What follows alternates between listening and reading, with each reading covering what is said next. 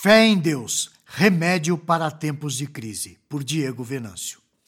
Na semana passada, consideramos os dias de crise que vivemos e o fato que, focando nos problemas, é fácil perdermos o juízo. Usando o texto de 2 Crônicas, capítulo 20, versículos de 1 a 30, vimos que o rei Josafá teve medo ao receber a notícia de que um exército enorme vinha contra ele. Refletimos que toda crise, no fim, é uma crise de fé. Mesmo com medo, porém, observamos que Josafá buscou a Deus em primeiro lugar. Continuemos agora a examinar como devemos viver uma vida de fé em tempos de crise. Vamos começar com a leitura do texto que se encontra em 2 Crônicas, capítulo 20, versículos de 6 a 9. Ah, Senhor, Deus de nossos pais, porventura não és tu Deus nos céus? Não és tu que dominas sobre os reinos dos povos? Na tua mão está a força e o poder, e não há quem possa resistir. Porventura, ó Deus, não lançaste fora os moradores dessa terra de diante do teu povo de Israel, e não adeste para sempre a posteridade de Abraão, teu amigo? Habitaram nela e nela edificaram um santuário ao teu nome, dizendo: Se algum mal nos sobrevier, espada por castigo, peste ou fome, nós nos apresentaremos diante desta casa e diante de ti, pois o teu nome está nesta casa. E clamaremos a ti na nossa angústia, e tu nos ouvirás e livrarás. Nós lemos Crônicas, capítulo 20, versículos de 6 a 9. Essas atitudes só podem ser tomadas por crentes, pessoas que não estão vivendo uma crise de fé. No Salmo 53, encontramos o contrário disso, uma falta de fé. Vamos ler. O insensato diz no seu coração: Deus não existe. Todos se corrompem e praticam abominações. Não há quem faça o bem. Deus olha do céu para os filhos dos homens para ver se há alguém que tenha entendimento, que busque a Deus. Todos se desviaram e juntos se corromperam. Não há ninguém que faça o bem, não há um sequer. Por acaso, nenhum dos malfeitores compreende? Eles devoram o meu povo como quem come pão e não invocam a Deus. Serão tomados de grande pavor, porque Deus dispersa os ossos dos que acampam contra ti. Tu os envergonhas, pois Deus os rejeitou. Ah, se de Sião viesse a salvação de Israel! Quando Deus trouxer de volta os cativos do seu povo, então Jacó se regozijará e Israel se alegrará. Isso está em Salmo 53, nos versículos de 1 a 6. O ímpio, que não tem fé, faz o contrário do que Josafá está fazendo. Na sua dor, no seu medo, Josafá fortalece a sua fé, colocando diante de Deus os seus feitos. Na verdade, Deus sempre pedia a lembrança da libertação do povo do Egito. Vejamos Deuteronômio 5, 6. Eu sou o Senhor teu Deus que te tirou da terra do Egito. Isso devia ser lembrado constantemente. Os feitos do Senhor deviam ser lembrados para louvor, para reconhecimento da exclusividade, da singularidade, do poder de Deus na vida do seu povo. Aqueles que não reconhecem a Deus como soberano Senhor de toda a história e de todas as histórias, terão suas obras despedaçadas, destruídas, ao passo que Deus é a salvação dos que têm fé e o reconhecem como Deus verdadeiro e singular. No nosso texto, o versículo 12 nos diz: Ah, nosso Deus, acaso não executarás tu o teu julgamento contra eles? Porque em nós não há força para resistirmos a essa grande multidão que vem contra nós. E não sabemos nós o que fazer. Porém, os nossos olhos estão postos em ti. Isso está em 2 Crônicas, capítulo 20, versículo 12. Vejam então a imagem bela que temos agora no versículo 13. Todo o povo de Judá estava em pé diante do Senhor, como também as suas crianças, as mulheres e seus filhos. Vejam a fé deles. Todos estavam ali de pé, aguardando a palavra do Senhor, anelando a voz do Senhor, proferindo a palavra de salvação, porque era a única saída deles. Como é linda essa cena!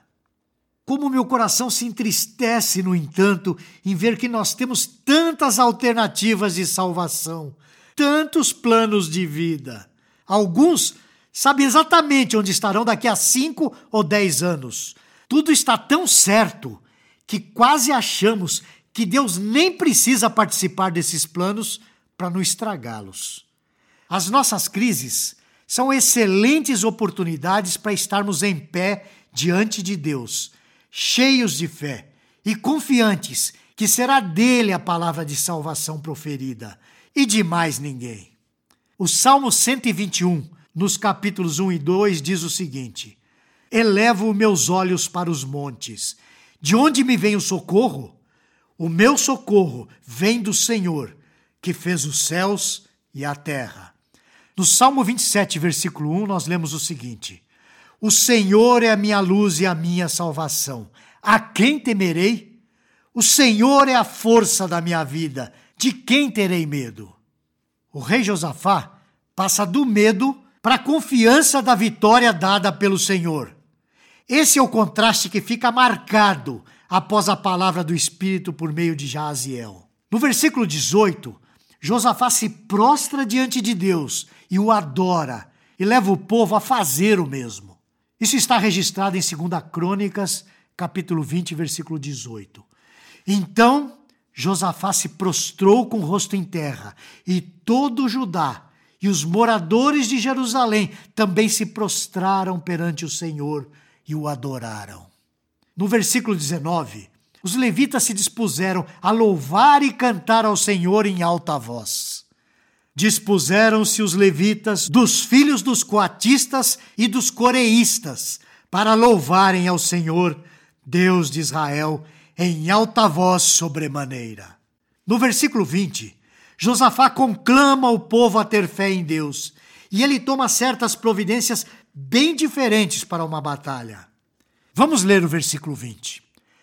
Pela manhã cedo se levantaram e saíram ao deserto de Tecoa ao saírem eles, pôs-se Josafá em pé e disse: Ouvi-me, ó Judá, e vós, moradores de Jerusalém, crede no Senhor, vosso Deus, e estareis seguros.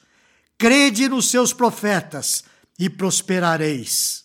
No versículo 21, ele designa cantores para irem à frente do exército, vestido com os ornamentos sagrados, louvando a Deus e dizendo: Rendei graças ao Senhor, porque a sua misericórdia dura para sempre. Isso está registrado em 2 Crônicas 20, 21.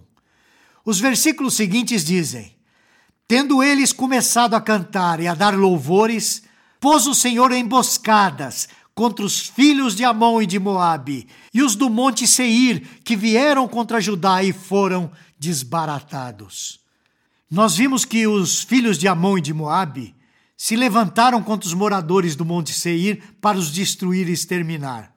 E tendo eles dado cabo dos moradores de Seir, ajudaram uns aos outros a destruir-se. Tendo Judá chegado ao alto que olha para o deserto, procurou ver a multidão, e eis que eram corpos mortos que jaziam em terra, sem nenhum sobrevivente. Isso está registrado em 2 Crônicas capítulo 20, versículos 22 a 25. Vamos ler o texto sagrado. Vieram Josafá e seu povo para saquear os despojos, e acharam entre os cadáveres riquezas em abundância e objetos preciosos. Tomaram para si mais do que podiam levar, e três dias saquearam o despojo, porque era muito. Isso está registrado em 2 Crônicas, capítulo 20, versículos 22 a 25. Com certeza, essa não é uma maneira comum de se vencer batalhas, mas é a maneira perfeita de se vencer uma batalha entre a vida e a morte eternas, entre a santidade e o pecado, entre os que seguem a voz da serpente e os que seguem a voz de Deus. Aqueles que seguem a voz do Senhor não precisam sequer pegar em armas. Basta uma oração de fé. Por Deus ser especialista em vencer pecados, nós não precisamos colocar as fardas da batalha. Agora, porém, estamos vestidos com os ornamentos sagrados, as vestes brancas dadas pelo nosso Salvador Jesus Cristo. Por ele e para ele cantamos os louvores de hoje, de todos os dias, mas principalmente nos nossos cultos a Deus.